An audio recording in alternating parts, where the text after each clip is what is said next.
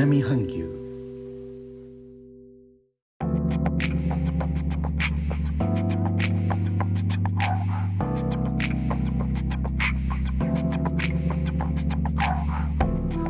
インドネシアから高野です。日本との間約6000キロ。インドネシアジャワ島中部の古い都ジョクジャカルタからお送りしております。日本とは一味も二味も違う東南アジアのライフスタイル声でお届けします。オリンピック東京大会日程が進んでいます。インドネシアの国技とも言われるバドミントンを中心にこちらでも4つのテレビ局を通じて中継が行われています。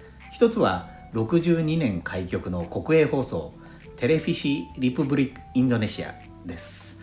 一般的にはテフェ LE と呼ばれます。アルファベットでは TVRI ですがインドネシア語では V の発音は F の発音に置き換わりますので TVRI はテフェ LE になります。民放からは3局ですが一つのメディアグループ MTEC の傘下にある3局です。MTEC はもともと IT 機器の会社でしたがメディア業界にも進出。90年開局の SJTF 95年放送開始のインドシアール。どちらもインドネシアではおなじみのテレビ局とジャカルタ首都圏の地方局を通じて中継が流されます。ちなみに Indosiar の siar はインドネシア語の放送という意味です。またスポーツの中継の中で必ず出てくるインドネシア語もご紹介します。 sayang sekali です。スマッシュやシュートが外れて入らなかった時に実況のアナウンサーが惜しい残念という感じで言うのが sayang sekaliーです。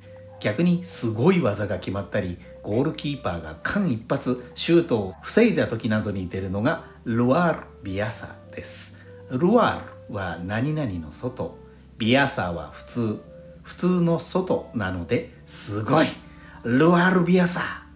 アナウンサーが絶叫します。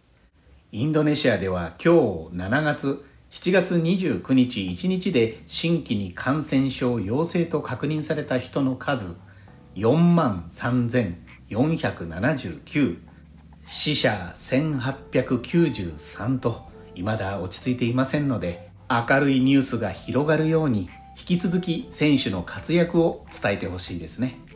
最後までお聴きいただきありがとうございます。レター、コメントもお待ちしております。インドネシアから高野でした。それではインドネシア語でのご挨拶、またお会いしましょう。参拝、ジュンパラギ。